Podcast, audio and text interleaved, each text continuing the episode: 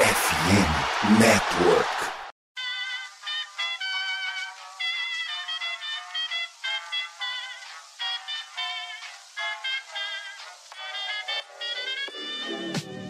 Mais uma rebatida forte. E ela tá fora daqui! Uau! E ela disse adeus!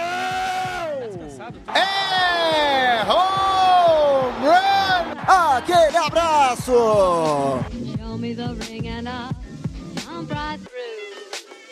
E aí, galera do beisebol, tudo bem? Como é que vocês estão? Começando a partir de agora o meu, o seu, o nosso Rebatida Podcast, o podcast oficial para falar da Major League Baseball aqui na plataforma FN Network. Eu sou o Thiago Cordeiro, para quem vai assistir a reprise, está assistindo ao vivo, tá aqui na tela, arroba Cast Dodgers, mas a gente chega aqui para fazer o Rebatida Podcast. Você pode seguir a gente no arroba Rebatida Podcast, tanto no Instagram, o Kevin lá dando uma força, como também no Twitter, o Tacinho fazendo as honras com o Guto, enfim, com uma galera, e em breve no TikTok, porque esses meninos são imarcáveis. Também comigo ele, Tassi Falcão, falei e chamei. E aí, Tacinho, o arroba Texas Rangers Bra. Fala, queridos. Fala, Thiago. Fala, Vitor. Estamos aqui chegando para mais um Rebatida. Minha voz não está das melhores, porque eu estava é, horas atrás gritando muito lá na Ilha do Retiro pela vitória do esporte hoje mais cedo. Mas estamos aqui para agora falar do Rebatida, né? Teve essa sequência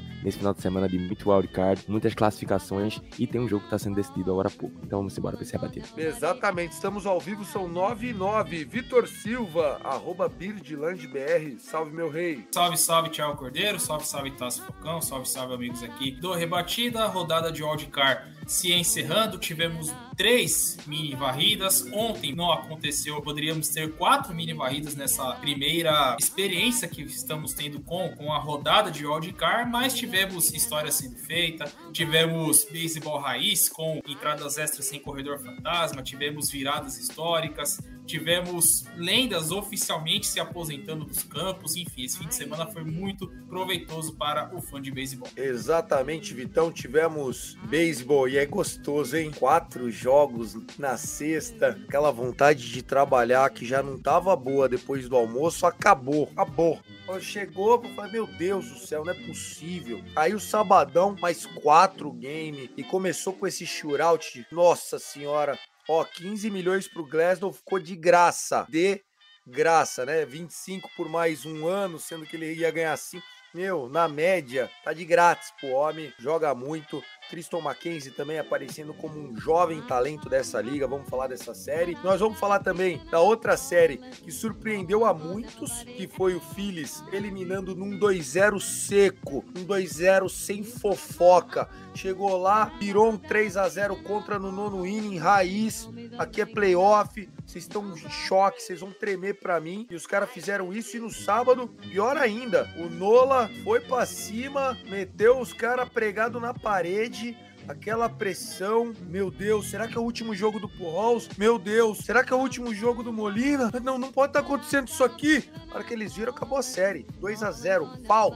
Acabou, passou. Tchau, já era. Então o episódio de hoje está demais. E antes de começar, quero dizer para vocês que nós estamos com uma campanha agora em outubro que é muito especial para nós aqui da FN Network. Vitão, não vale mentir. Você já respondeu a nossa pesquisa? Positivo. Respondi, tá tudo certo lá. Minha parte tá feita. Então tá certo. Porque é o seguinte, a gente começou na FN Network definindo algumas metas que nós queríamos. Então, ativar o canal na Twitch, trazer o StreamYard pago, deixar a galera com condição de fazer as transmissões ao vivo, sabe? Do jeito que quiser. Foi legal. Segundo momento, pô, tentamos arrumar um patrocínio para ver se o cliente vai ter algum retorno, qual é a experiência do cara, sabe? Fizer uma permutinha, troca ali do site, pá, pá, pá. Fizemos, vamos ver o que, que o cliente achou. E a outra agora era entender quem tá vendo a gente. Agora a gente tá com o público consumindo a gente. Quem são eles? Então tem lá, que bebe, o que, que faz e tal. Otácio, a galera gosta de tomar água. Eu vou tirar essa parte, senão não consigo vender pra uma breja, não consigo vender um destiladão. Os caras só tomam água. Que isso, criançada, moleque. Mas enfim, agora isso foi que os criei. Só, só homem para casar nessa rede aqui. E mina para casar, óbvio. Mas tira o olho das minas do nosso FN Network, hein? E aí, tá assim, ó. Agora a gente quer conhecer você que está nos ouvindo, você ouvinte. É muito fácil na descrição desse episódio, em qualquer agregador de áudio, você tem a, a nossa pesquisa. Cara, ela é 100% confidencial. A gente não vai usar para spam seu e-mail. Fique em paz, véio, não tem nada a ver. É só pra gente conseguir entender o público, quem sabe tirar disso algum proveito comercial, inclusive. Que esporte você quer? A galera tá botando que quer ouvir sobre Fórmula 1. Meu, Fórmula 1, daqui a quatro anos, quando o Verstappen foi hexa, vai estar tá uma bosta. Esquece essa merda. O moleque vai ganhar mais 10 vezes. Acabou, acabou a graça. Já era essa porra. Mas enfim, o povo quer, a gente quer saber. Enquanto você está ouvindo esse episódio, vai respondendo a pesquisa, demora três minutinhos. Se você for meio ruim da cuca, cinco. Mas se você for espertão lá, três minutinhos, tá feita a pesquisa, vambora, começou o Rebatida Podcast.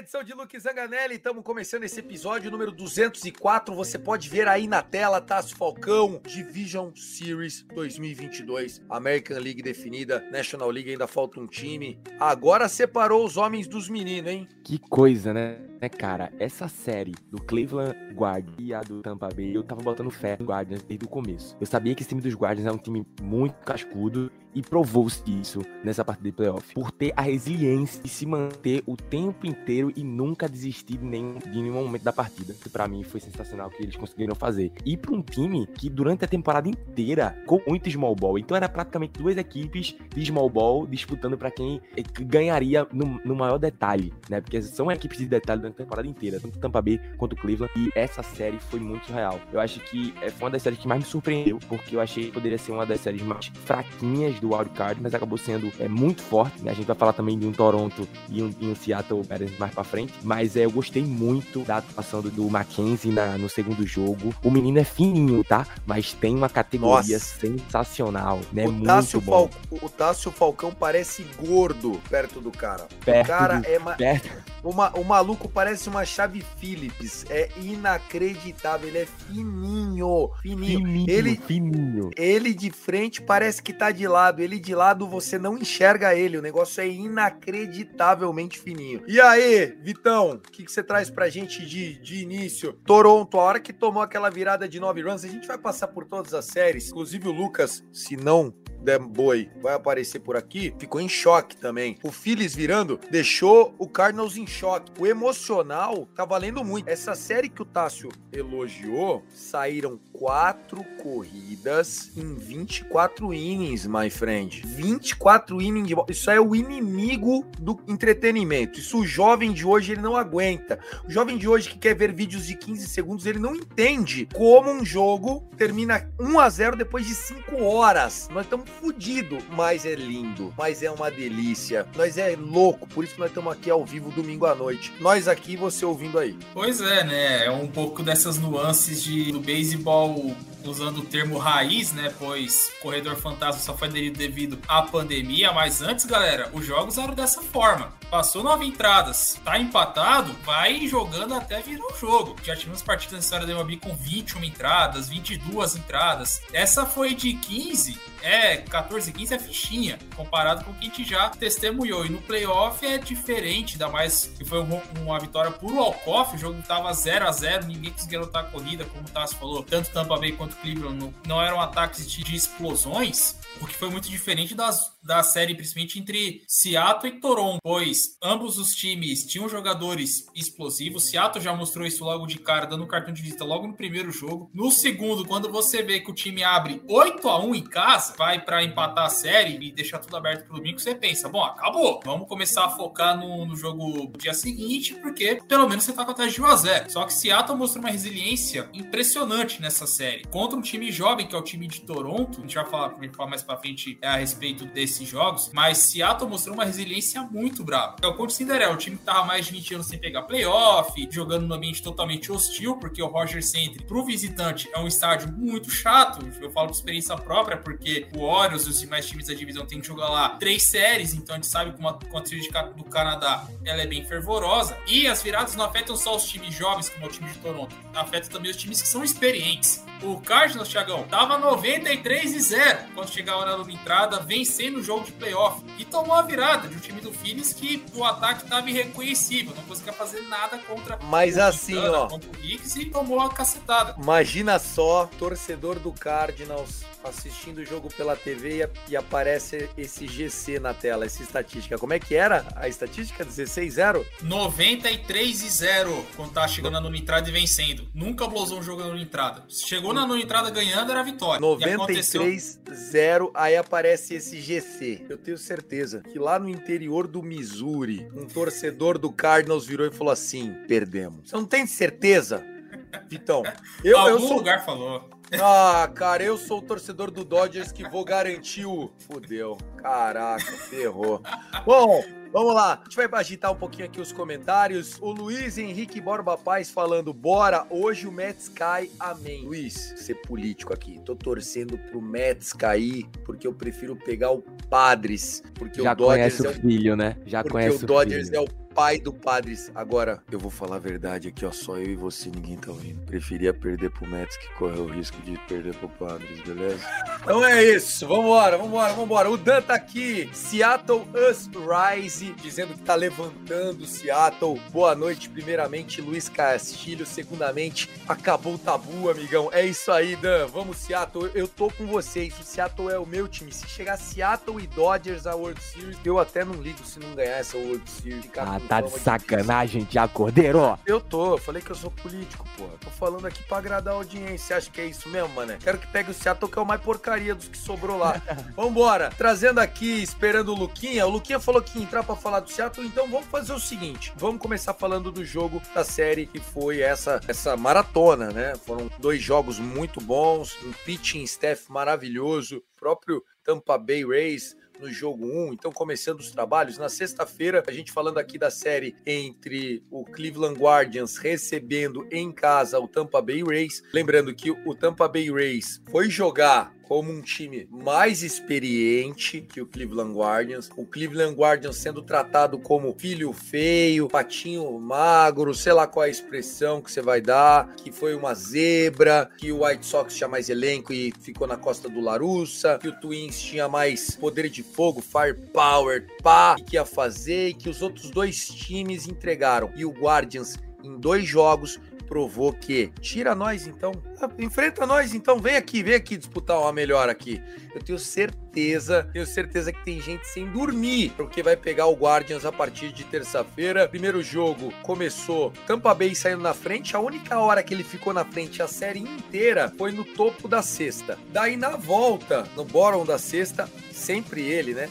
José Ramírez impulsionou o Rosário e ele mesmo num home run, um home run que viajou 390 pés, ou seja, foi home run, talvez não seria home run em outro ballpark, em outro lugar, por isso que é importante você conseguir um mando de campo, isso no beisebol faz toda a diferença. E o segundo jogo nem se fala, né? Então, Shane Bieber saiu com a vitória no primeiro jogo, Tristan McKenzie também espetacular no segundo jogo. Cleveland que se classificou, acho que no melhor cenário possível, economizou apesar do, do, do jogo longo, teve domingo para descansar, segunda para descansar, terça-feira tá todo mundo zero, Vitão. Pois é, duelo bem equilibrado, porque são dois times que têm bastante semelhanças, né? No quesito ataque, ou no quesito, principalmente no quesito montinho, porque nós tivemos dois ótimos duelos entre os pitchers titulares de cada uma dessas séries. Citamos lá o primeiro jogo, que foi a vitória do Shane Bieber, mas o outro lado era o Shane McClanahan, duelo de Shanes, né? Só coincidência, pois o McClanahan, ele era, foi um dos candidatos a Cy Young, ou será um dos candidatos a Cy Young dessa temporada pela Liga Americana. Então não foi um duelo qualquer, foi um duelo entre dois pitchers de altíssimo nível. Isso se comprovou nesse, nesse duelo entre o Shanes, lá no Progressive Field,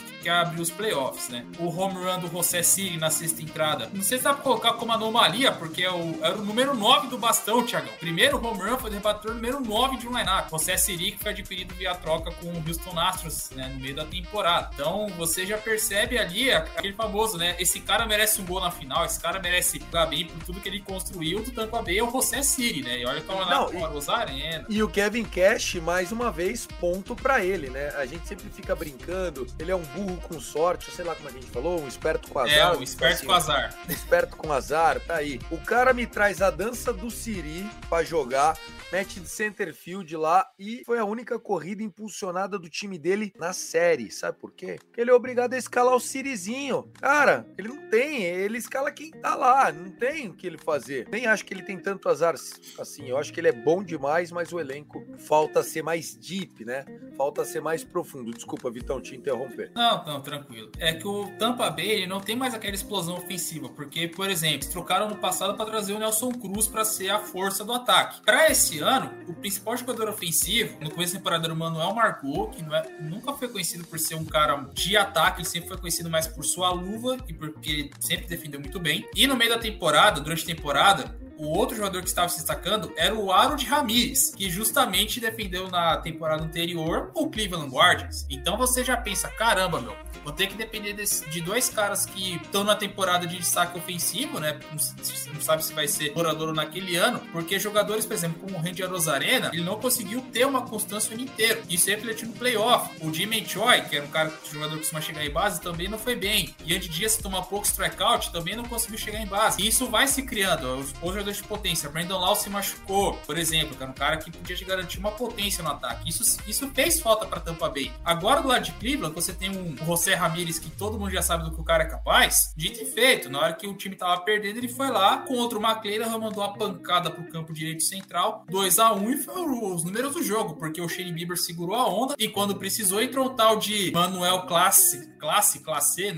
me perdão se eu falei o nome do cara errado, um dos melhores closers da Liga Americana, foi lá e fechou a porta contra o Tampa Bay. Não deu nenhuma chance para Tampa Bay conseguir reagir na partida. E você sai com 1 a 0 para um segundo jogo que se desenhou outro duelo pesado do Tyler Glasson contra o Tristan McKenzie e terminar com Corey Kluber lançando na estrada extra contra o Oscar Gonzalez, eles isolar a bolinha, é porque era um sinal de que qualquer detalhe faz a diferença. Detalhes a favor do Cleveland Guardians deram certo e o time avançou para a Division Series. Tá, só falando do nome dele, pera aí, rapidinho, tá assim, ó. É, o Emmanuel Clazy, eles falam Clazy lá, né? Mas o cara é da República Dominicana. Então a gente pode chamar ele de Clazy se a gente quiser, né? Porque ele é latino.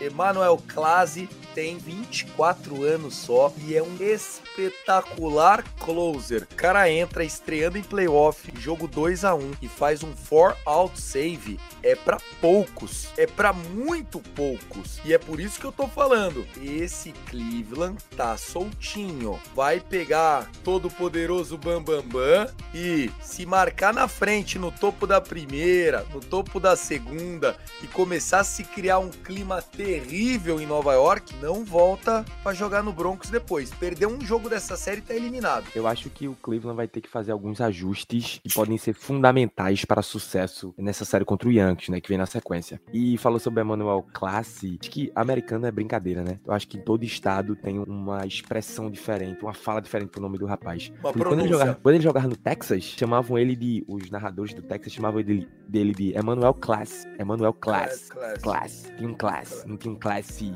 então, tá eles estão respe... é, então eles estão respeitando, acho que meio que a pronúncia latina, porque o A tem som de E e o E tem som é. de I, né? Então achei que fosse um Clay D. Mas eu não vejo jogos do Guardians reparando em como pronuncia o nome dele. Eu sei que o moleque é muito bom. E ele era do Rangers. Ele era do Rangers. Rapaz, vocês não vão dar certo nunca, cara. Vocês têm um closer desse, vocês dão de oh. graça para o time ficar um lixo. Quem que veio na troca? Quem? Quem que vocês arrumaram? Vai, me conta aí, eu quero saber mais. Como é que vocês perdem um talento dominicano de 24 anos? Se eu não me engano, foi o Corey Kluber. Foi um negócio assim. Foi, um, foi acho que por foi o Corey Kluber. o cara foi mandado embora. Por isso que o foi mandado embora. É por essas e outras. Como é que era o nome dele? Michael? É? O ex-general manager de executivo do beisebol era John Daniel. John Daniels que foi embora com o outro que chegou a ser jogador do Rangers aí uns 10 anos então, atrás, ele né? foi embora, ele foi embora e o Chris Young assumiu tudo. Chris Young, Chris Young. De beisebol e executivo. O Young é burrinho também, o Young é burrinho também. Tá errado. Tomara tá que ele tenha sucesso, eu espero que ele tenha sucesso. Então, é verdade. O Cleveland tem que fazer alguns ajustes que eu acho que seja necessário para essa sequência contra o Yankees. É, eu vi algumas coisas nessa partida que eu acho que podem ser cruciais para um insu um insucesso do Cleveland teve muitas oportunidades de fazer corridas. Ambas equipes, o Tampa Bay também. Foi um absurdo, cara. Teve uma situação que o Cleveland teve bases lotadas, nenhum eliminado, e era o José Ramírez no bastão. E eles não fizeram nada. Se você faz isso com o New York Yankees, você vai pagar. Eu acho que a palavra que define o Tampa Bay Rays nesse momento é fragilidade. Uma equipe frágil. Desde a temporada regular, eu venho falando que a equipe do Tampa Bay Rays é uma equipe frágil.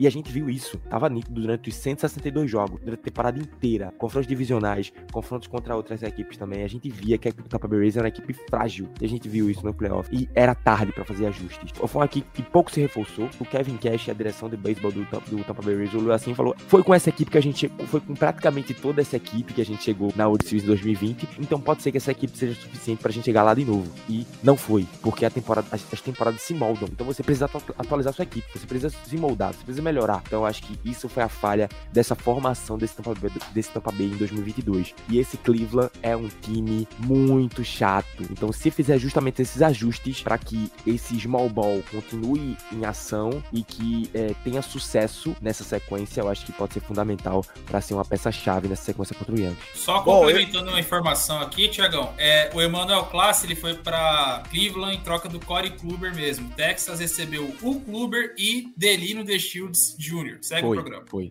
foi isso mesmo. Ai, ai, nada, né? Nada como passar uma mantinha gostosa. Quem acha que tá fazendo coisa boa. Vamos lá, o Guizinho, nosso Guizinho, com a foto do Anthony Randon aqui no, na Twitch, mandando que a Moneyball Series foi bacana. Que, assim, e assim, tem tudo menos dinheiro envolvido, né? Tanto o Cleveland, se pegar o salário do Max Scherzer, que está a alguns innings de ser eliminado, o salário dele 43 milhões esse ano, né? Lembrando que ele assinou por, se eu não me engano, 112 milhões, três anos. Negócio inacreditável. Sei lá, uma coisa assim, 40 milhões. Se ele for eliminado mesmo, o salário dele pagava o elenco inteiro do Rays ou o elenco inteiro do Cleveland. É um negócio que, que mostra como o beisebol, ele é sim uma caixinha de surpresa, é muito parecido com o que a gente vê acontecendo em outros esportes, mas ao mesmo tempo, tipo, na NBA você nunca vai ver isso, né? Na NBA, o moleque são cinco caras, se a galera não fizer a panelona de querer receber menos para jogar com o astro lá, já era. O beisebol não, permite os meninos chegar lá, protegido por contrato, querendo mostrar o lugar ao sol, com fome, correndo atrás de um prato de comida. Não acho que o Tampa Bay Race jogou, jogou mal. Eu acho que eles, enfim, não tiveram a competência, como foi dito aqui pelo Tássio. Se fosse um time de maior poder ofensivo, dificilmente o Cleveland teria cedido apenas uma corrida em 24 innings. Uma corrida em 24 innings. Isso é um ERA de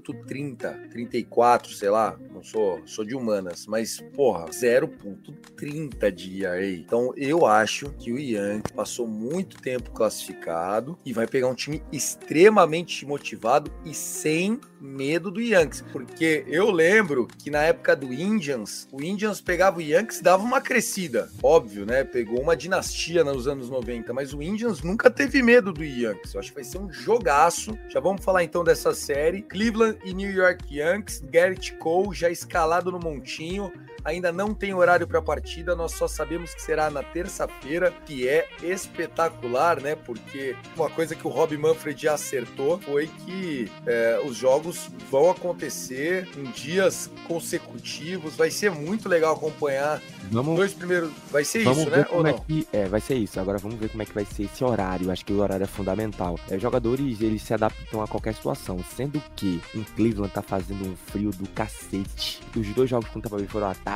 sendo que tava todo mundo agasalhado, um frio do caramba. Então se esse jogo for noturno, é um negócio que vai ser difícil.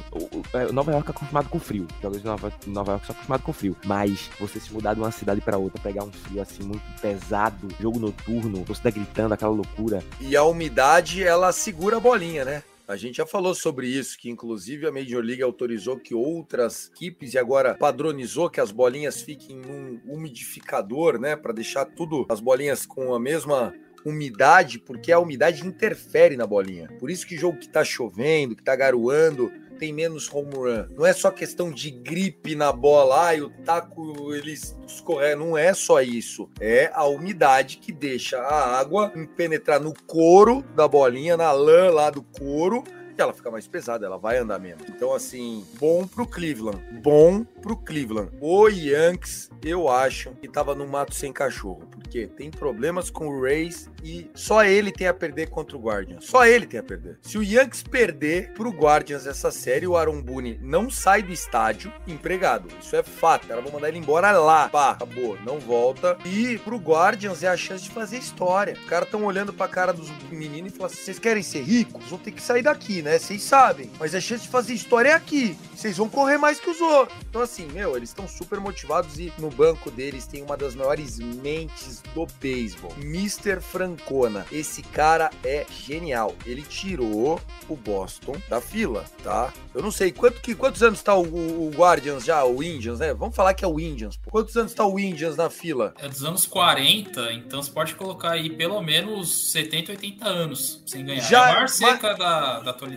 Então, ele, ele quebrou a seca do Red Sox, que não era maior que a do Cubs, mas era a mais, né, a mais famigerada seca dos esportes. E se ele tirar do Indians, tá bom, Guardians, porra, imagina isso, cara. O cara vai quebrar mais 150 anos de zica numa vida. Quem fez isso? Nunca. Eu acho que ele vai ser eterno. Francona, sei lá, dali é levantar um World Series e ir pro Hall da Fama assim, tipo, agora, meu. Nós vamos pá. Porque assim, o que ele pode fazer por esse time é histórico. E o que é legal também, né? Quanto o processo no beisebol ele se paga. Porque o Francona chegaram no Lindor. Ah, o Lindor, pô, oferece 12 milhões lá. O Lindor deu risada. Ah, então beleza, então fechou. Quem tá dando risada? Agora é o Lindor. Por quê? Porque o Mets pegou 30 milhões. É jogador bom? É. É pra 30 milhões? 10 anos? Talvez não. Não tem. Cara pinta cabelo de azul, com todo respeito, meu amigão. O cara não é artista, o cara é atleta. Pode ter problemas. O Guardians é uma escola. Eu acho que ele é até o Tampa Bay Rays com camisa, tá ligado?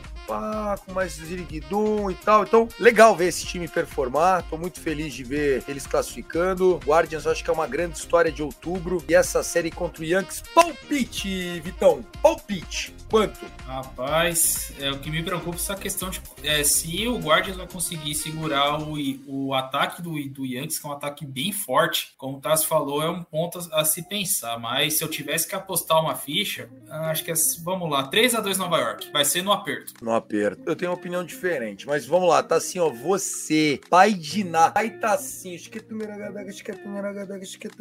e aí? Caraca, velho. É, pensando assim, sentimente, o, o Não Indy- sai o- do muro, sai do muro, fala o número. Yankees costuma ter mais sucessos contra os Guardians. Eu fiquei com isso na cabeça porque os americanos chamam os Guardians de Guardians. O ataque do, do Yankees é muito bom, cara. É difícil. Eu vou dizer que vai ser um 3x1 Yankees. Não tem jogo 5. Eu tô com você. Eu acho que essa série ela vai por dois caminhos, dois caminhos. Se o Yankees viajar pra Ohio 2-0, fecha a série ou num 3-0 ou num 3-1. Seco, sem muita conversa, na minha opinião. Se perder um dos dois jogos, pode vir num drama. E se for assim, igual foi o Phillies, de tipo, chegar no nono e tum, tá, mano, perdemos um jogo, agora a gente vai ter que ganhar um jogo lá. E aí, tipo, o time do Yankees começou a entrar numa fase, o time do Yankees, não, não esse elenco, o time, né?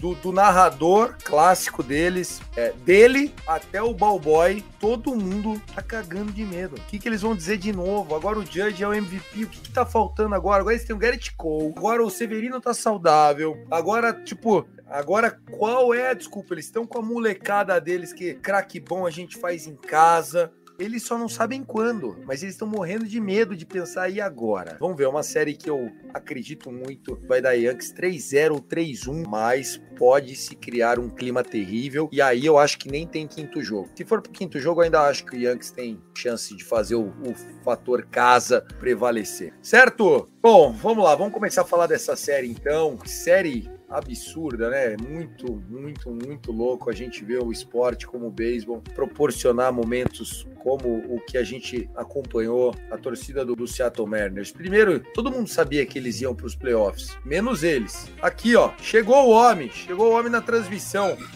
O nosso, só fecha um pouco o microfone aí, Luquinha. Aê, fecha o microfone. No momento que a gente vai falar dele. Exatamente. Abre a câmera, fecha o fone, fala pra, pra mãe parar de lavar a louça aí, ou vai lá pro quarto, vai dar tudo certo. Vamos falar de Seattle Mariners a partir de agora. O time que resolveu acreditar. Se você brasileiro tava sofrendo no 7 a 1 para a Alemanha, saiba que esse homem que está na tela acreditava, sonhava. Quem sonha sempre alcança. O Seattle Mariners, no primeiro jogo da série, meteu um 4 a 0 tranquilo, protocolar, Castilho falando: eu cheguei para fazer isso aí mesmo, para isso que estão me pagando e eu quero aumento. É, eu quero o aumento, que é importante ser dito. E no sábado, tava quanto, Lucas? Seja bem-vindo. Fala, Tiagão. Fala, Vitor, Tássio. Tava 8 a 1 no topo da sexta entrada. 8 a 1 Simplesmente inacreditável. Um dos maiores comebacks da história da, da pós-temporada, porque o Seattle Mariners estava perdendo por 7 corridas de diferença. Três vezes uma, um time virou durante o jogo. O Philadelphia Athletics de 1929, o Red Sox de 2008 na NCS e o Seattle Mariners agora classificando, voltando a uma divisão series pela quinta vez na história. Cara, peraí, vamos lá. Aconteceu uma virada dessa em 29, depois só em 2008, tipo, pá, 89 anos de gap. Daí depois, 14 anos de gap e aconteceu de novo. Quer dizer, Tassinho vai ser quase avô quando isso acontecer de novo? Exatamente. Cara, que legal. Eu imagino a, a festa que a galera não tá fazendo. Tassio, eu não sei se eu fico mais maluco com o bullpen do Toronto, mais uma vez entregando a paçoca, ou com o nerd que me arrumou essa estatística aí. Eu tenho vários motivos pra ser contra o Toronto, mas eu fiquei incomodado. Por um momento eu estava torcendo por eles. E eu fiquei, mano, isso não pode acontecer. Isso não pode acontecer. Você tá vencendo o jogo por 8 a 1 você não pode tomar uma virada. Você não pode nem deixar esse jogo virar um 8 a 7 por exemplo. Imagina virar um 9 a 8 Isso não pode acontecer em hipótese alguma, entendeu? Então é um problema bizarro na equipe do Toronto Blue Jays. Isso não pode acontecer, isso é inadmissível. Logicamente, o Seattle foi lá, buscou o resultado, é uma equipe resiliente, fez isso muitas vezes durante a temporada. O Seattle Mariners fez isso com muita categoria durante toda a temporada. A gente viu o Seattle virar alguns jogos, principalmente em cima dos nossos Rangers também, de algumas formas assim também, sendo que isso não pode acontecer de forma alguma, cara. Triste por questão da, da do, do torcedor e da equipe do Blue Jays, até o, o Luke Dias falou no comentário, meu Jays é uma vergonha. Por uma questão geral, de princípios do beisebol, uma equipe que tá vencendo por 8 a 1 não pode em momento nenhum relaxar. Isso também serve até pro St. Louis Cardinals, que também é uma vergonha vocês chegar na nona entrada e relaxar do jeito que relaxou, né? Achar que tava ganho. Mas Então, lógico que tava é ganho. absurdo. 93-0. Você é um homem Mas de é pouca beisebol, fé. é beisebol, Thiago. Você não Porra. pode relaxar em momento nenhum. É beisebol, você não Ah, pode relaxar momento acabou. nenhum. Então, É, acho que as equipes Nunca que mais a equipe que mais me decepcionaram nestes playoffs é o Toronto Blue Jays e a equipe dos Cardinals. Eu esperava muito mais e eu acho que não é só decepcionante pro torcedor, mas também é decepcion- decepcionante pro, pro espetáculo. É sensacional, é surreal, né? Ver uma virada como aconteceu.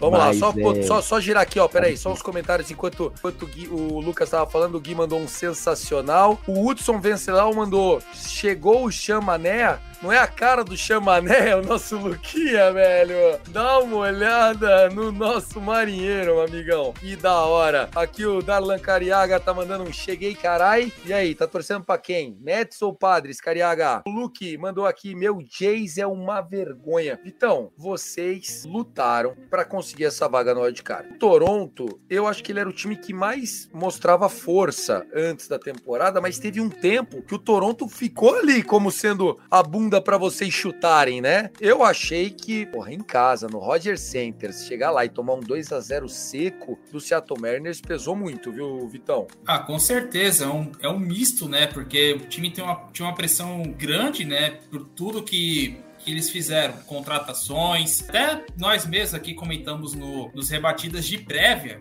da Liga Americana. Colocavam, alguns colocavam o Blue Jays como campeão da divisão, inclusive superando até o próprio Yankees, por ter um elenco jovem, explosivo, que bateu na trave na temporada passada. Lembrando que Toronto e Seattle não se classificaram dos playoffs por detalhes 2021. Bateram na trave, os, dois passaram de 80 vitórias, não conseguiram. E muito se esperava. Pelo que Toronto fez na, na free agency, o Kevin Gausman, reforçando bastante a sua rotação, mesmo com a perca do Rob Hay, justamente pro Seattle Mariners. E o ano foi pra, pra Toronto foi confuso, porque o Vlad Jr. ele deu uma frase que acabou virando meme, que na temporada passada vocês viram um trailer e agora vocês vão ver o filme. Aí você pega o filme, tá, beleza, o time que era pra ser o Bam Bam Bam começa bem. Demite o manager no meio da temporada, mantém o cara comissão técnica como interino, vamos até o final. Chegou em setembro, você não sabia se Toronto chegava ou não, porque tava oscilando demais. Engatou uma sequência, chegou no playoff por mérito. Mérito, 30 jogos. mérito e porque o Orioles também, a hora que precisava Não, matar não, um não, monte de jogo, o Orioles entregou. É verdade, pô. Eu torci pro Orioles. Eu perdi dinheiro no Orioles, mas beleza, vamos falar do Jays. Baltimore tinha um time pra playoff aquela altura do campeonato. Mas enfim, aí Toronto recebe Seattle com mando de campo, um estádio hostil. Eu faço, posso falar por conta própria, o também pelas intermináveis séries entre Texas e Toronto, né? Na década passada. E quando você abre 8 a 1 em casa, no jogo 2, pra em- empatar a série fo- focar no jogo 3, e, tudo começa a caminhar ao seu favor, eu lembro que o Lucas, no grupo nosso lá do Rebatida, ele colocou: Meu, o Cervais quer ganhar o jogo de hoje. Eu até pensei, tá, o time tá num gap grande e o Cervais quer tentar a virada no, sábado. Beleza, vamos ver o que acontece. E aos poucos a coisa foi, foi dando certo pra Seattle, porque eu vejo um pouco também que Toronto sofreu muito pressão. Porque é um time muito jovem, não tinha casca pra segurar um- uma onda daquela. Seattle não tinha nada a perder, porque Seattle era Cinderela ali. Seattle é, era o time que se classificou por último, tinha a questão da seca, jogava fora de casa, então você não tinha nenhuma pressão extra em Seattle. E Seattle tava com o Rodrigues de volta, mas também teve muitos precalços no meio do caminho. E Seattle foi ganhando corpo e Toronto foi, foi, foi regredindo. Até que chegou uma hora que ficou insustentável e Seattle concretizou a virada e se classificou na casa dos caras. O que pega pra Toronto é como o time vai reagir depois dessa cacetada. Porque tem muito time que, citar o exemplo até do Mets dos anos 2000, que quando teve a eliminação pro St. Louis Cardinals, que perdeu o jogo 7 em casa, o time demorou para reerguer. Então, eu fico pensando no caso de Toronto, é como que eles vão se reerguer depois desse baque, porque não é fácil. Se o time recuperar a confiança depois, é outros 500. Mas, Mas deixa, já foi. forte, Tchau pro Toronto. Vamos lá, só explica essa história do treinador não desistir do jogo. Como é que foi isso, Lucão? E ó, já vou deixar o feedback aqui pra você. O Dan escreveu o seguinte, ó, Lucas, parabéns pelo seu trampo no cast do Marinheiro. Cia Us Rise. Cia é um trocadilho também de, de mar, né? Tipo, o mar vai se abrir, ou nós vamos sair do mar. Eu já tô vendo, estão confundindo com o Kraken. Isso era uma boa pro Kraken também. Mas vamos falar de, de, de Mariners. Foi mérito do treinador ou foi um acaso ali? Foi mérito do treinador, porque a essência, a casca desse time é de virar jogos improváveis. Isso foi demonstrando não só nessa temporada, como na passada, como na outra, como na outra, como na outra. O Servais está desde o, como manager desse time desde 2016. Ele tem um toque de virar jogos impossíveis. Ano passado, por exemplo, pegando um jogo aqui, ele virou um, um 8 a 6 não, na verdade tava uns 8 a 3 pro Houston Astros no T-Mobile Park, jogando em casa, e o Mariners estava naquela sequência boa, tava um jogo indo pro Oakland Athletics, então parecia que o time ia para a pós-temporada. E aí você pega um seu adversário que domina a divisão todo ano e vira um jogo para 11 a 8 com o grande slam do Dylan Moore. Então esse time tem casca para virar jogos improváveis e impossíveis. Então por isso que eu disse isso no grupo, porque Cervais não queria um jogo, um jogo 3, considerando, mesmo que seja os starters, seria, provavelmente o, tinha sido anunciado que o Gilbert seria o jogo 3, aí ia depender do Toronto, qual ia anunciar, mas não poderia levar para o jogo 3 como da Toronto, porque aí é Deus nos acuda, né? Porque o jogo é fora de casa, contra um estádio que é muito hostil. O Baltimore e o Texas Rangers sabem muito bem, né? O Tássio e o Victor também pra provar. Mas é isso, aconteceu. O Mariners está classificado. E agora só Deus sabe o que vai acontecer contra o Houston Astros. Vamos lá, vamos falar. Então, você já deu a deixa aqui, ó. Antes, ela que é a voz da razão, professora Lilian, escrevendo: O Orioles pipocou, eu apostei e perdi. Ô, Lilian, eu acho que muito dessas derrotas do Orioles está na sua conta, porque não dá pra ser feliz em tudo. Hã? Você já ouviu o ditado? Eu não vou precisar falar aqui, expor o meu príncipe, o homem pra casar, Vitor Silva, né? Hã? Você entendeu, então beleza. É, vamos falar dessa série contra o Houston. Começar com o Tacinho, que tá olhando de fora, dois rivalizão, pensando, puta, podia ser eu. Daqui a uns oito anos, quem sabe. Houston e Mariners tem favorito? Clássico é clássico e vice-versa? Ou agora o Astros termina de amassar o Mariners? Oito anos, um cacete, Tiago Cordeiro. Tá de sacanagem? Que negócio de oito anos, rapaz? Vai ser ano que vem. Sacanagem tá a diretoria, diretoria Jim Carrey. Eu falei, enquanto não queimar ônibus lá, pichar tudo, quebrar tudo, invadir CT, não vai mudar. Rapaz, essa série eu imaginei já. Eu já tava imaginando que essa série poderia acontecer lá em julho. Disse, pô, vai pintar um Seattle e Astros na decisão da LDS. E aí estamos, né? Temos essa decisão mais uma vez. Um domínio amplamente favorável ao Astros durante toda a temporada regular. O Seattle, se não me engano, só venceu uma série que jogou em Houston no ano nesse ano. Só venceu uma série. O resto, o Astros dominou e teve alguns jogos pontuais lá jogando em Washington, em Seattle. Eu acho, mano, que vai acontecer uma grande série. Tem tudo para ser uma série muito forte, duelo divisional. Todo adversário que Seattle pegar daqui para frente, ele vai ser o azarão. Então, Houston tem tudo para ser o favorito nessa série e mostrar o seu pulso firme em relação à divisão. Tipo assim, a gente tem que mostrar, tem que comprovar mais uma vez. É como se fosse aquela historinha de luta livre, né? Que o campeão sempre tem que mostrar o pulso firme de que, tipo, eu sou o campeão, tem que reprovar, que tem que se provar sempre que ele é o campeão e que ele merece estar com aquele cinturão. Então acho que é mais uma prova de cinturão que, se, que o Houston Astros vai ter. De ter que provar que ele merece ser considerado o melhor time da divisão oeste da Liga Americana. Então essa é mais uma prova. Ou da própria Liga Americana, né? Eu acho que o Houston Astros Também. é o favorito para essa série. É o Luiz Castilho, eu acho que só vai poder jogar o jogo 3. Como é que tá isso, Lucas? A previsão de estreia do Castilho? Jogo 2 e possivelmente jogar dois jogos dessa série. Se ele jogar o jogo 2, ele vem num, num- descanso curto para um jogo 5, make or break, como os grandes fazem. Castilho tem esse potencial de, de ser um cara grande, de ser um cara que, que inspire, que, que vai se sacrificar. Não que isso seja bom pro atleta, não é bom pro atleta, mas é algo que, que é possível acontecer. O que pode preocupar esse time é Rob Rey definitivamente foi um tiro na água, né? Acho que o valor que pagaram, o que o cara tá fazendo é um negócio triste. Eles têm um menino lá que eu acho muito bom. Como é é o nome do cabelinho lá? Não o George Logan Kirby, Gilbert? o outro. o Logan Logan Gilbert. Logan Gilbert. Logan Gilbert eu acho muito talentoso. Pode ser que seja o, o- o starter do jogo 1. O problema é que é o Verlander que tá do outro lado. Então, assim, a gente tem um cara geracional que vai fazer dois jogos, pelo menos, dessa série, caso vá para um quinto jogo. Então, é Verlander contra Logan Gilbert, confronto favorável pro Houston. E depois Verlander contra Castilho. Por melhor que seja o Castilho, ele não amarra a chuteira do Verlander. Em termos de história. Então, eu poderia dizer aqui que esse é uma série pra mim de 3-1, varrida. Não, eu acho que o Astros vem muito forte. O bullpen deles é muito forte. Acho que o Luquinha já acreditou demais. Agora tá na hora de um choque de realidade. Agora é peso pesado. Seattle, dos cinco, das cinco idas que foi ao playoff, né? Essa que a gente vai ver o que vai acontecer das outras quatro Division Series, eles só perderam uma vez, tá? Então não quer dizer que Seattle já seja aquele já tá morto, enfim. Não dá pra colocar dessa forma. A questão, a gente pode colocar do Houston Astros é que você citou. Não é só a rotação, o corpo de, arremessador, de arremessadores do Houston Astros, ele é muito forte. Você pode procurar aí, Tiagão, quantos pitchers do Astros atuais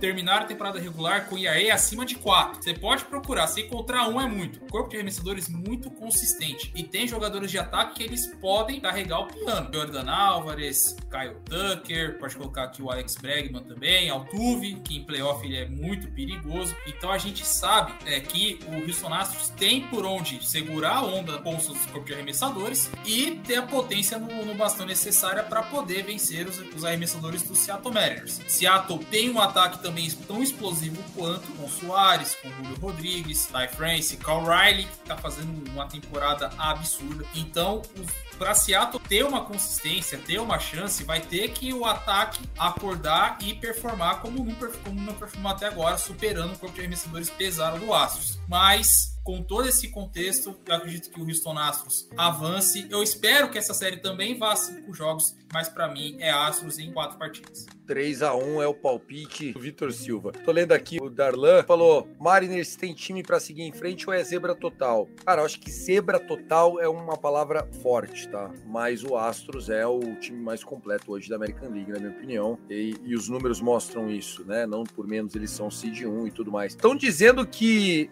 o Tássio Falcão estará torcendo para um dos lados nesta série, sim. O coração tá balançado pelo seu Astros. Como é que tá, ó? Tem que parar com essa fake news de dizer que eu sou Astros, que meu coração é Astros e Rangers. Não tem isso, cara. Eu torço para que seja uma grande série. Eu espero, né, que o Seattle seja capaz de derrubar essa hegemonia dos Astros. Torcendo por isso. E também que seja uma boa série, né? Independente de quem pensa, mas eu, logicamente, tenho um, um pensamento de que o Seattle pode derrubar essa hegemonia dos Astros. Dito isso, Astros em quatro Vai, jogos. vai.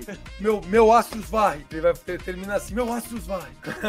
Mas vamos lá. Franciscão aqui mandando boa noite, senhores. Boa noite, Chico. Muito obrigado, valeu mesmo. Obrigado mesmo. Acho que todo mundo eu consegui pôr aqui, né? Acho que quem escreveu aqui, pô, deixem um comentário, isso é bom pra todo mundo, pra gente interagir. Lucão, pra gente te liberar, pede desculpa aí pra família, pra gente encher o saco domingo, 10 horas da noite. Mas assim, parabéns pelo cast do Marinheiro. Saiba que você é um jovem talento da FN Network e com o time indo mais longe, eu tenho certeza que os próprios materiais, a produção de conteúdo é mais gostoso de fazer. Eu, eu brinco com o Tássio que assim, o maior problema do Tássio não é fazer o podcast, é o time que ele torna. O time é uma porcaria, daí não dá graça ficar gravando. Agora o Mariners não, é um time legal, um time bacana, parabéns. E aí seu palpite pra essa série, Lucas? Obrigado, Tiagão.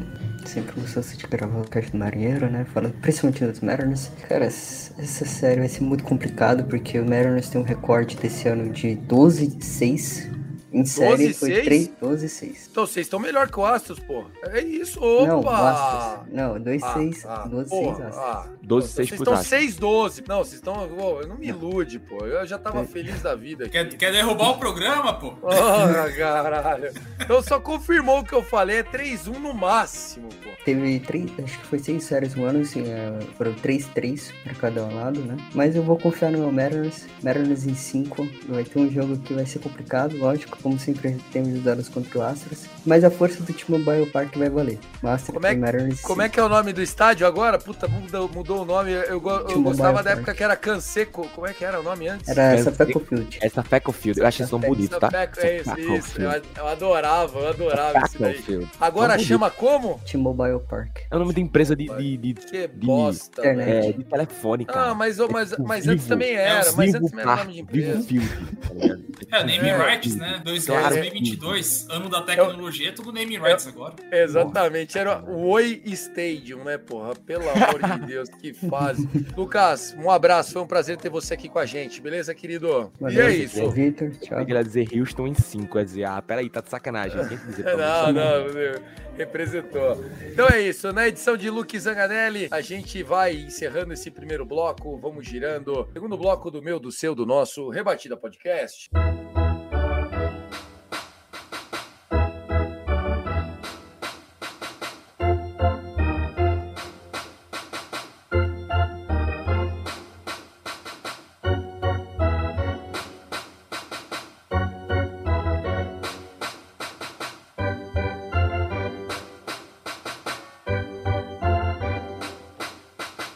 Bom, pessoal, chegou a hora de falar da National League. É isso mesmo.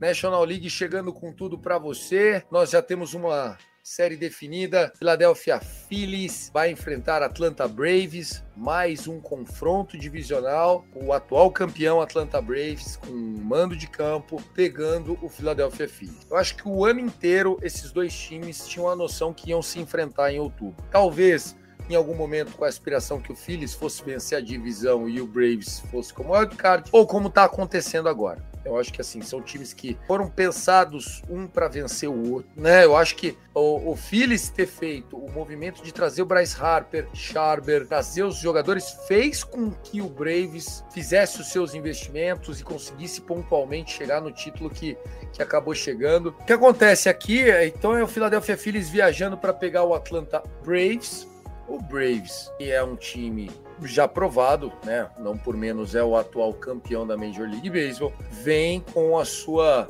rotação descansada, mas o Phillies também mostrou que se piscar, camarão que dorme a onda leva. Tassio, começa você falando dessa série, falar do Phillies e Cardinals, eu acho que, né, a gente já tá com mais de uma hora de episódio, basicamente. Foi uma série ali, tava 3 a 0 até o nono inning, virou para 6-3, depois foi um 2-0 seco, o Austin Nola mandou muito, e conseguiu fazer o seu placar aí. Até falado na live que a gente fez, que eu, que eu e o Guto fez essa semana, no meio da semana, Phillies poderia ser uma equipe que eu esperava que pudesse me surpreender. Eu esperava que isso poderia acontecer. Eu não imaginava um 2-0 assim, seco, imaginava que poderia ser num terceiro jogo que o Phillies conseguisse conseguir essa vaga, foi uma boa surpresa, porque eu acredito que essa equipe tem muito potencial. Junto com a equipe do, dos Guardians, é uma das equipes mais subestimadas desses playoffs, né? E, e você entrar numa rodada do Wild Card, já da forma como entrou, já avassaladora e vencendo dois jogos no Missouri, lá em, St. Louis, é algo para se olhar de perto, né? Então acho que tem tudo para ser uma grande série contra o Atlanta.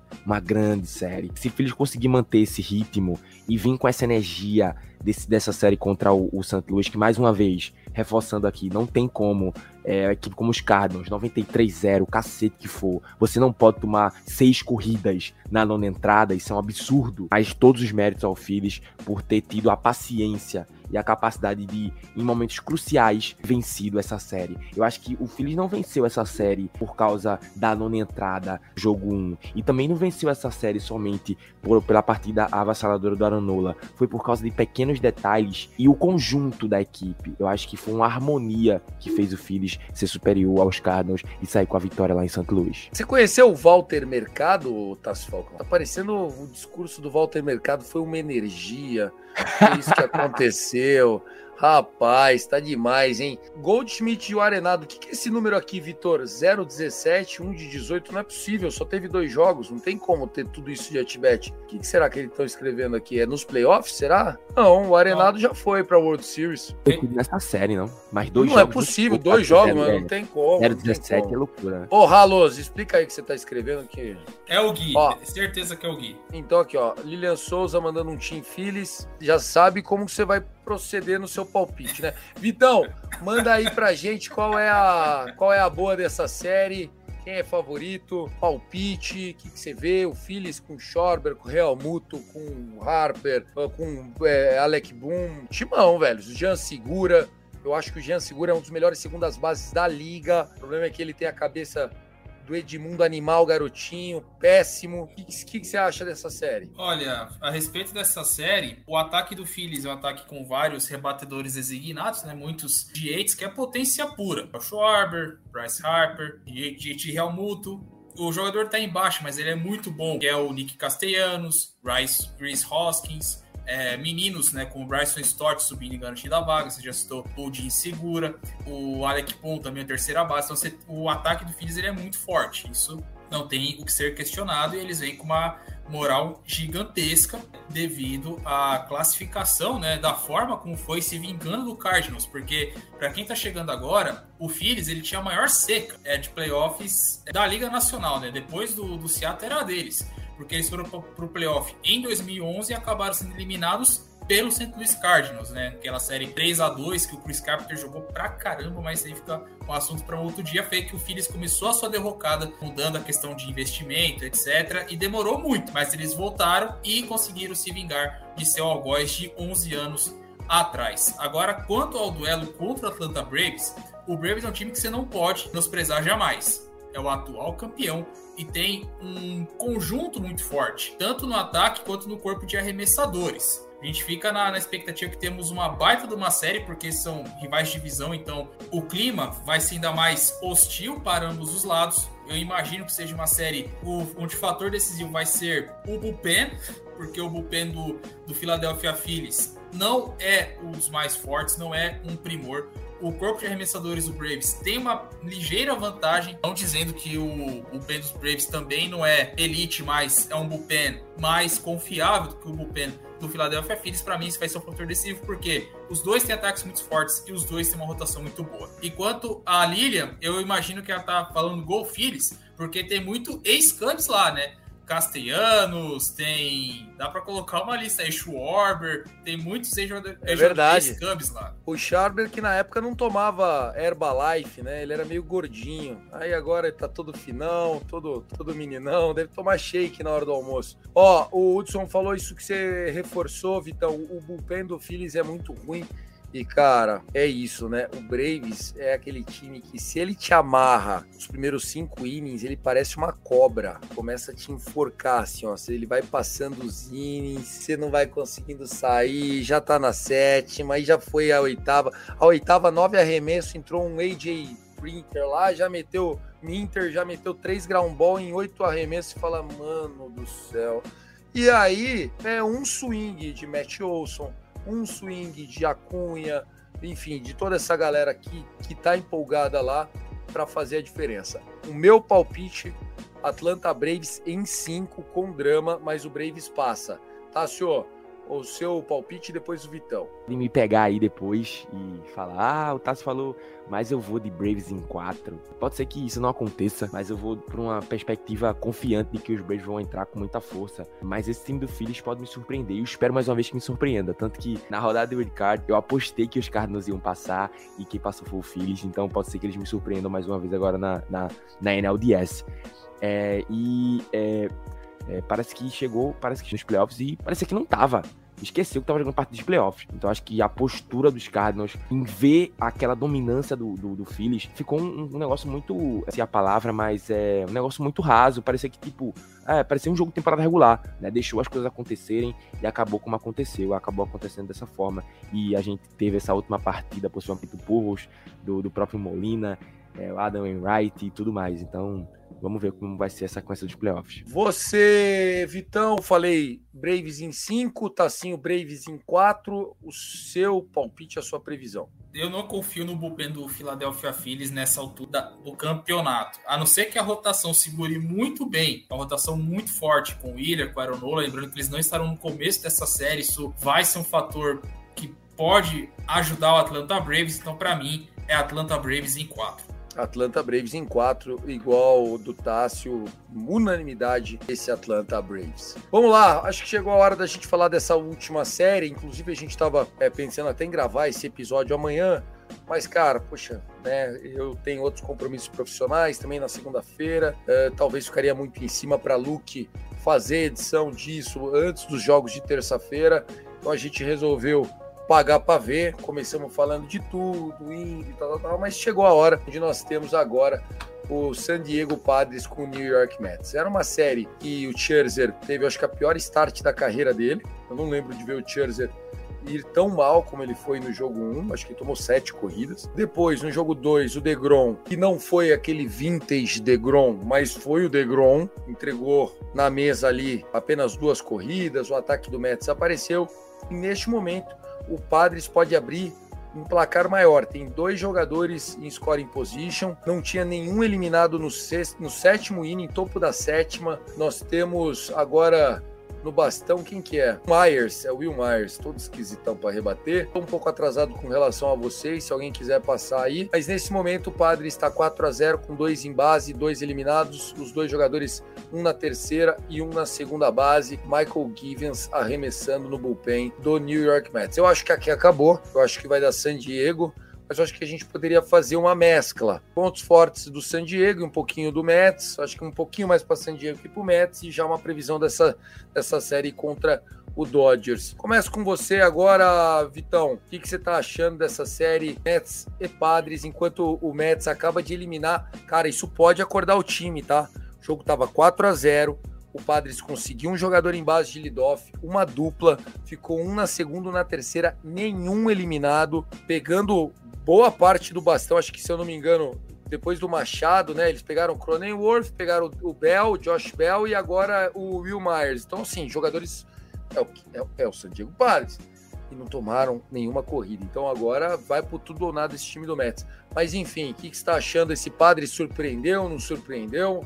Eu via como um confronto, de certa forma, equilibrado, porque eram duas rotações sólidas, dois ataques muito competentes e bullpens que são equiparados, né? Então eu já eu via como uma série equilibrada, independente das campanhas de ambos os times. O Padre se reforçou na deadline, o Mets já veio praticamente com a mesma base desde o início da temporada. Quanto a a série por si só, que dá pra gente destacar os pontos positivos dos dois times é a, é a explosão ofensiva, o Mets com Alonso, com, com o Tico Lindor, tem mais que a gente pode colocar nessa, nessa brincadeira aqui. Marte, Brandon Nima, então é um time que tem um ataque muito bom, um ataque legal. E o Padres também tem, com Soto, com Machado, o time conseguiu se virar sem o Tatis, ainda tem o, o Juan Soto por reforço, o Grissom, que abriu bem o playoff. Então você tem dois ataques que se equiparam, que são ataques bem explosivos. Agora, quanto a corpo de arremessadores, o que me, o que me fica um pouco pé atrás em relação ao Mets é que o Mets só tem um reliever canhoto. Eu não sei até, até onde isso pode ajudar, né? Porque o time é praticamente um bullpen só de arremessadores destros. O Padre já tem já um pouco mais essa,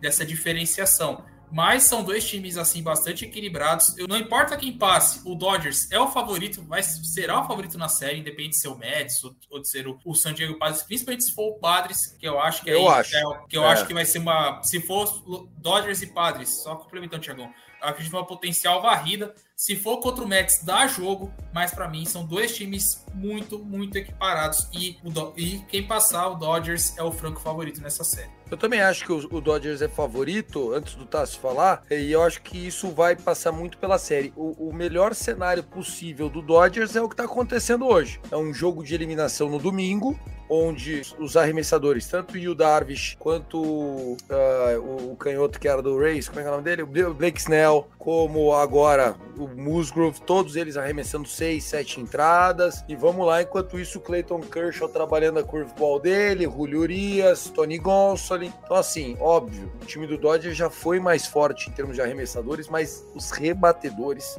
esse topo da lineup com Mookie Betts, Trea Turner, Fred Freeman, Will Smith, Justin Turner. Cara, isso aí é, é muita coisa, não à toa é o time mais redondinho do beisebol. Eu acredito que pro Dodgers o melhor matchup é o Padres. Eu acredito que pra torcida do Dodgers o melhor matchup é o Mets. Porque assim, querendo ou não, é um rival de divisão, tem aquela, toda aquela brincadeira, aquela euforia, apesar que em que o estádio do Padres, o Petco Park, ele é a casa de veraneio do Dodgers, porque todo jogo que tem lá, pelo menos metade, metade do estádio é mexicano que tá lá torcendo pro Dodgers, né? O San Diego fica a uma hora de carro da fronteira, os meninos estão nem aí, invade mesmo, compra tudo, compra tudo, tudo, tudo de cambista e vai de excursão.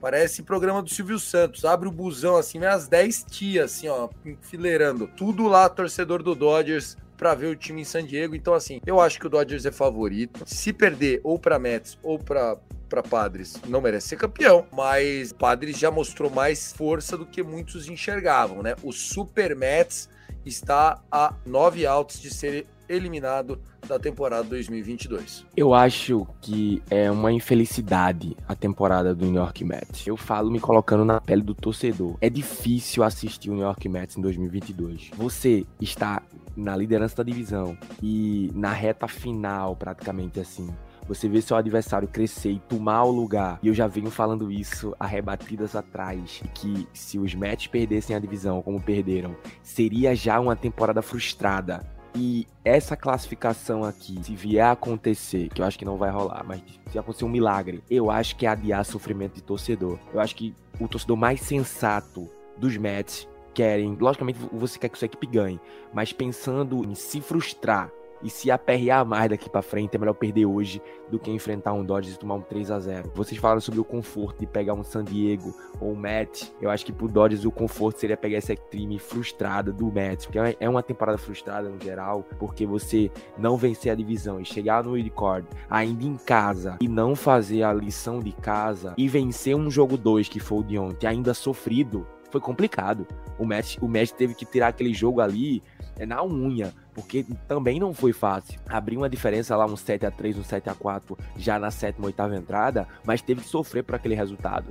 E hoje tá tomando um 4, faltando 9 outs para acabar o jogo. É frustrante, é difícil. É melhor, é, num geral, para um torcedor ver o Mets ser eliminado hoje. Então, pensando no futuro, mais na frente, eu vejo o San Diego Padres como uma forte equipe. Logicamente, é o Dodgers, mas tem um Josh Bell que acendeu aí nessa partida de wild card, tem o Jurickson Profar, ex-Rangers também, que foi fundamental no jogo 1 para fazer aquele home run de três corridas. Jogador de Série A2, né? Vamos ser sinceros. Isso aí, isso é jogador do Mira... Jogador do Mirassol, pô, não tem muito. Mirassol que está na Série B em 2023. Exatamente, vai, vai então... vencer o esporte lá. Não, para Mirassol, com isso, o esporte vai pra Série A. Gigante. Quero ver se que gostoso a hora que você vê seu time jogando em Mirassol, velho. Ficar 400 quilômetros de São quero. Paulo. Negócio é num terror do interior, mano. Um sol pra cada vagabundo lá, meu. Sol desse tamanho. Um jogo é de 11 duro, da manhã num sábado, num domingo, é. que absurdo. Vai lá, velho, vai lá, vai lá. Eu espero que seja uma grande série entre San Diego e Los Angeles Dodgers, mas eu ainda acho que os Dodgers são superiores e podem vencer. E já meu palpite já vai indo é Dodgers em 4 também. Tá aí, Dodgers em 4, também acho que é Dodgers em 4 ou em 5, dependendo aí do, do, momento. Eu acho que psicologicamente o Dodgers tem todas as ferramentas para garantir. É um time que já passou por essa situação, não precisa provar mais nada. E nós temos, né, com certeza, uma oportunidade aí de ver um time time que tá fazendo uma, uma dinastia, né? Nenhum time ganha 111 jogos uma temporada de graça, né? A gente tá falando de um time que tá por muito aí a melhor campanha do beisebol, né? Conseguiu se classificar em primeiro, já com um mês de antecedência. Chegou na última série em casa contra o Rocks, perdeu três jogos seguidos. Daí o pessoal falou, louco, né? Ele foi lá, ganhou o último jogo do ano, aquele pá, calma aí, calma aí, o time titular é esse. Nós estamos aqui escondendo o jogo. E o David Roberts é bom nisso. Então, assim, eu acho que o time do Dodgers vem mais descansado. O Clayton Kershaw fez um mês de setembro, não sei se vocês viram o número. Clayton Kershaw em setembro foi um negócio fora de série. Queria pegar. O Dodgers não não confirmou ainda que é ele que arremessa na terça-feira. Mas não escalar o Clayton Kershaw no jogo 1 de uma série de playoff é pedir para tomar cornetada se der errado. Porque se você botar o Clayton Kershaw e tomar quatro corridas, ninguém vai te criticar. Agora, se você colocar qualquer outro maluco e ele tomar quatro corridas, os caras vão falar: você tá louco? Era pra estar tá o Kershaw arremessando. É ou não é, Tassio? É aquela que você faz só pra não ouvir. Exatamente. Se o Kershaw tomar quatro corridas, os caras ficam. Pô, infelicidade, né? Mas vamos seguir, vamos seguindo. Mas se é outro maluco, caraca, que burrice, como é que começa um cara desse? Não sei o que, e aí vai pra frente. Tá aí. Ó, o Hudson mandou, o Braves tem o Jensen nos playoffs, o Jensen que adora uma farofada, é verdade. Falou que o Dodgers dele, o nosso Dodgers, não é favorito em nada, que favoritos são os outros. Hashtag Zica Reversa. Quando você escreve Zica Reversa, você tá trazendo a Zica de volta pra dentro. O cara, o cara é um amador. É o reverso e reverso, é o reverso Pô, do reverso. Tá maluco. O cara tá louco, velho. Você tá, tá maluco, Hudson. Tá querendo me foder? Quer me foder, me beija, diria É o reverso do reverso. Pelo amor de Deus. E ó, aqui o Lucas que participou com a gente na live, Dodgers na World Series, ponto, fé, exclamação, gostei desse do comentário. Para mim poderia tatuar isso aqui no ombro, Dodgers na World Series, fé. Eu ia ficar muito feliz. Pra gente matar então, aqui, se o Padres passar mesmo e tem condição para tal, Nesse momento, um jogador do Mets eliminado, bottom da sétima, jogador em score position, Pete Alonso no bastão. Caraca, velho, Pete Alonso já foi, já prometeu mais do que tá entregando, né? Mas enfim, Vitão, considerações finais, mais um rebatida pra conta. Muito obrigado, irmão. Prazer inenarrável, Thiago Cordeiro, Tassi Falcão e a todos os telenautas que estiveram presentes aqui nesta gravação, nesta live do Rebatido e vocês, ouvintes que estarão nos ouvindo nas plataformas digitais. Vamos para a Division Series. Esperamos com mais histórias para contar, mais empolgações. Não sei se vamos ter mais zebras, mas enfim, vamos aproveitar esse beisebol de outubro porque é sempre uma atração à parte. É isso, meus amigos. Só complementando aqui, Tiagão tem a tabela de horários, é caso um time avance ou outro não. Só falando do jogo 1, tá? Abrindo o jogo 1 de todas as séries. Já tá definido que Filadélfia e Atlanta vai ser o jogo de abertura na terça-feira, às 2 e 7 da tarde. Caso é Seattle ou Houston, é, Seattle e Houston, se o Mets passar, se o Mets conseguir a reviravolta, o jogo começa entre 3 e 4 da tarde. E caso o Padres O- o- passe. O Dodgers vai jogar meio-dia, horário local lá, se for o Mets, não. é isso? Não, ainda não. Pera aí. Eu vou chegar lá. Só recapitulando aqui. Philadelphia Braves, não interessa quem passar, abre a, a Division Series duas, duas da tarde. Caso o Mets passe, Seattle e Houston será ou 4 ou 3 da tarde ou às 4. Colocaram aqui o horário com uma barra dividindo, pode ser um dos dois horários.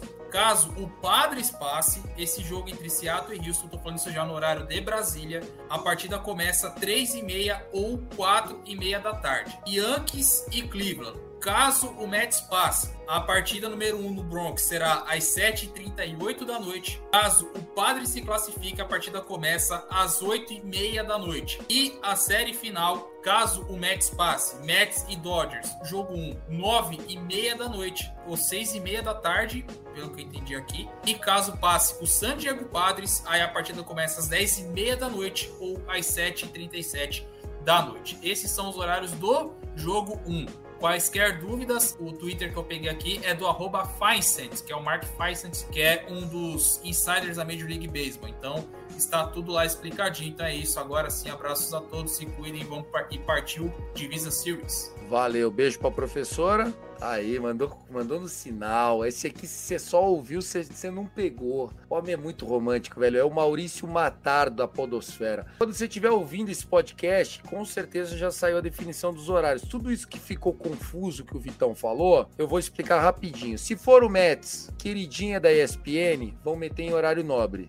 Se for o Padres, é confronto da Costa Oeste. Eles que se ferrem. Vai lá pro final do dia, se vira lá. Inês é morta, se dane. Vocês se viram, vocês já se enfrentam todo ano nesse horário e tá tudo bem. Mas Falcão, my brother, final de sétima entrada, tá cada vez mais perto esse San Diego Padres, eliminando o New York Mets. Um abraço, querido. Coisa boa. E eu lembrei que o. é, que eu vi ontem que o Pete Alonso, você falou do Pete Alonso, ele disse ontem na entrevista que ah, a gente tem que subir aqui amanhã no campo, no caso, e se divertir. O torcedor do Messi não gostou dele ter dito que tem que subir no campo e se divertir. Esses horários aí, o do, esse jogo aí, se for Padres, como vai acontecer, Padres e Dodgers, né? Eu acho que nem vai ser essa historinha de 9 e meia, 10 horas não, tá? Vai ser coisa de, 8 e 40, de 10 e 40 a 11 e 10. Certeza. Jogo de Costa Oeste, a ESPN vai empurrar esse jogo Já era. a 11 da noite. Certeza, cara. É, eles meteram esse 7 e meia só pra. Mas você é, acha pra que. tapear. Você acha que o Dodgers vai querer numa terça-feira começar 4 horas da tarde o jogo? Não Fala vai, assim, meus torcedores, meus torcedores vão ter que sair então do trabalho meio-dia, igual o cara do meme lá. Terça-feira, meio-dia, pra assistir um jogo? Não dá, né? 10h40, que no horário deles é 6h30 da tarde. É. Aí sim, a galera saiu do escritório, pai, foi pra casa, foi pra, foi pra lá, né? Foi pra nossa casa assistir o jogo. Concordo com você. Na edição de Luke Zanganelli, Luke, muito obrigado. A gente vai ficando por aqui. Lembrando que o Guto Edinger deixou um beijo pra vocês. Ele que está na capital federal, tá lá, vai invadir o Congresso, busca da democracia vigente nesse país. Gutinho, brincadeira, tá fazendo um curso lá. Não pôde estar com a gente agora. No próximo, quem sabe, estaremos de novo com o quarteto. Forte abraço, obrigado a todos que participaram. Let's play baseball!